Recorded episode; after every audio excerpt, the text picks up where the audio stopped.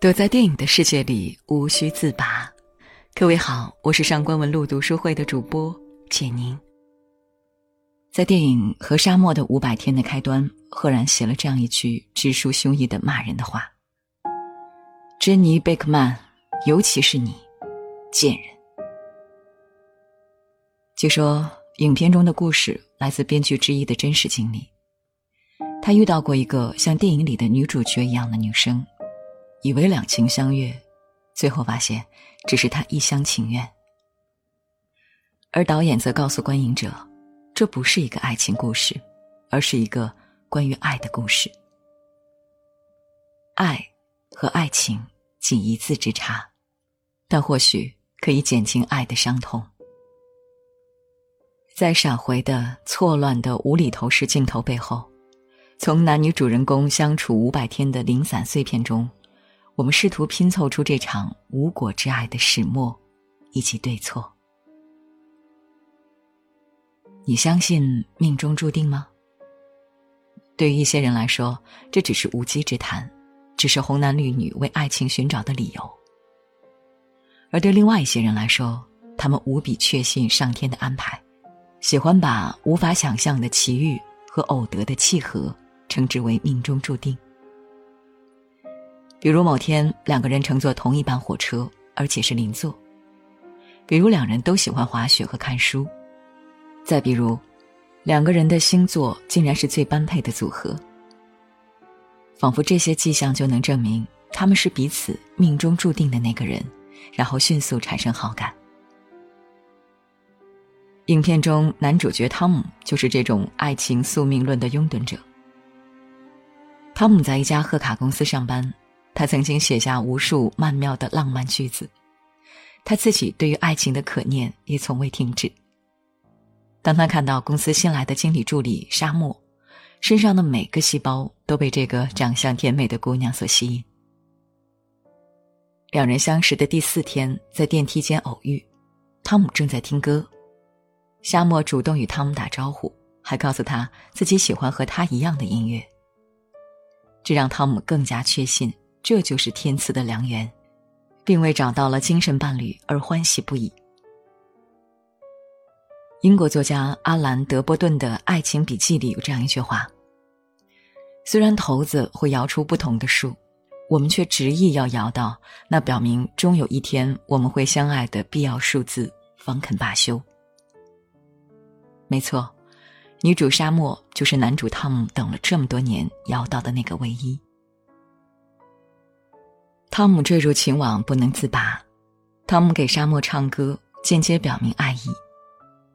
沙漠的心好像被触动，两个人有了更多的接触。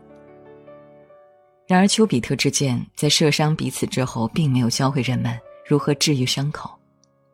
汤姆在被刺中的美妙和被刺伤的疼痛里腾挪，两个人的感情迅速升温。第三十四天，在公司影音室里，女主主动亲吻男主。两人在逛宜家时，女主主动牵男主的手，还不顾别人的目光，在待售的床上缠绵。第八十七天，两人在浴室里做爱。第九十五天，汤姆和沙漠分享自己喜欢的建筑学。第一百零九天，沙漠把汤姆带回家，对他敞开心扉。让汤姆融入他的世界，听起来是一个很美好的爱情故事。在男主看来，两个人的情侣关系也是毋庸置疑的。一次在酒吧里，沙漠被一个男人调侃，汤姆忍受不了，对对方大打出手。没想到沙漠竟然生气离去，留下一句怒吼：“你那是为我出头吗？”这也是两人矛盾爆发的转折点。男主觉得自己是在保护女友，而女主却抱怨男主的做法束缚了她的自由，这让男主一头雾水。男主终于问出了一直藏在心中的疑问：我们之间算是什么关系？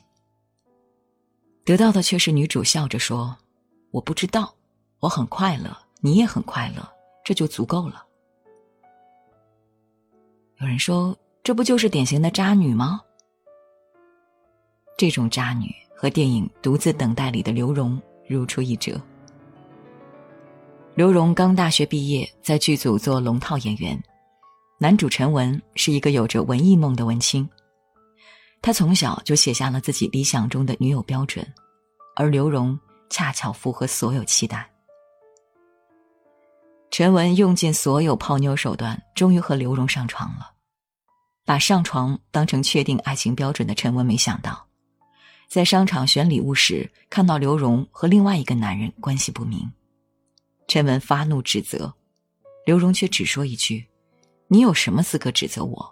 我们只是朋友。”爱情到底是什么？有人说，是占有，是唯一。只有当彼此都确定这样的模式是爱情时，才能称之为爱情，否则。只能是打着爱情名号的错爱，就像沙漠想要的是被爱，而不是束缚；刘荣要的是爱，但更是物质和机会。而汤姆和陈文都不能给予他们想要的，终究只是一场错爱。两人相遇第二百零三天，在咖啡馆里，女主向男主提分手。汤姆陷入萎靡不振。男主不理解，在他看来，两个人一切进展顺利，女主为什么会突然提分手？男主拉着朋友倾诉，朋友问了他一个问题：“你只记得好的事，下次回忆时可以好好看看。”在朋友的引导下，男主重新回忆这段爱情过往，才猛然发现，原来分手早有预兆。也确实如女主所说的，两个人的相处都是争吵和矛盾。第一百九十一天，两人相约去看电影，看着电影里男女主角结婚时的幸福情景，沙漠泪流满满。汤姆想要随手牵她的手，沙漠却躲开了。第二百八十二天，再去逛家具超市，沙漠对汤姆一脸冷漠。第四百零二天，沙漠提出分手后，两人去参加朋友婚礼时偶遇，沙漠邀请汤姆参加他的派对。第四百零八天，汤姆沉浸在两人复合的美好幻境中，却看到沙漠手上戴的求婚戒指。关于爱情的美梦终于破碎了。一直以来，汤姆沉浸在脱离实际、热忱幻想的情感交织里。陷入荷尔蒙驱使下的自我陶醉和偏执的恋爱状态中，被这种堂吉诃德式的单恋所蒙蔽。在爱的世界里，我们都无比渴望对方能够回馈我们给予的同等的爱。然而，那些陷入自我遐想的爱，除了让人感到悲凉，还有一丝同情的可笑。自从父母的婚姻破碎后。沙漠最爱的只有两样东西：一是他又黑又长的秀发，二是他可以轻松剪掉却没有丝毫感觉。听起来就像是他对于爱情的态度：喜欢，但是也可以冰冷的抛弃。最为滑稽的，也是让男主不能接受的是，女主不想成为任何人的女朋友，却在始料未及的情况下。光速成为别人的妻子。这部电影上映快十年的时候，有观众在网上留言表明，还是无法原谅女主在片中对男主的所作所为。饰演男主的约瑟夫看到这条内容，回应说：“那你还是再看一遍吧。错的是男主，他太自我为中心了，他不会倾听，他很自私。”在最后一次交谈中，沙漠也说出和汤姆分手的真正原因，就是有一天早晨醒来，知道和他在一起不确定，没有感受到被唯一和坚定选择。女主对待感情是消极状态的，她需要更多主动，而汤姆却没有给到。汤姆也只是沉浸在自己的爱情幻想中，从没有顾及女主的情绪和感受。虽然男主失恋，但并不是消极，而是给予对于爱情失望或者受伤的人一丝宽慰。在影片最后，沙漠成为那个被珍重的人。在第五百天，汤姆也重新审视自我和人生，不再信奉命中注定，而是勇敢在新工作面试时主动和心仪的人搭讪。导演马克·维布说：“这是一部关于成长的电影。沙漠不仅是一个女孩，它是生活的一个阶段，或者，沙漠和汤姆都是我们每个人会经历的人生阶段。”我们在爱中碰撞的每一个人都在改变和构建我们对于爱情的认知。当我们一头雾水冲撞到爱情的围墙，便知道了如何去保护自己。爱情教会我们成长，就像从夏天的青涩到秋天的成熟。所以，爱情的本质到底是什么？爱情不是命中注定。也不是一厢情愿，而是主动付出，更是学会经营。这才是这部电影带给我们的反思吧。到这里，今天的文章就跟大家分享完了。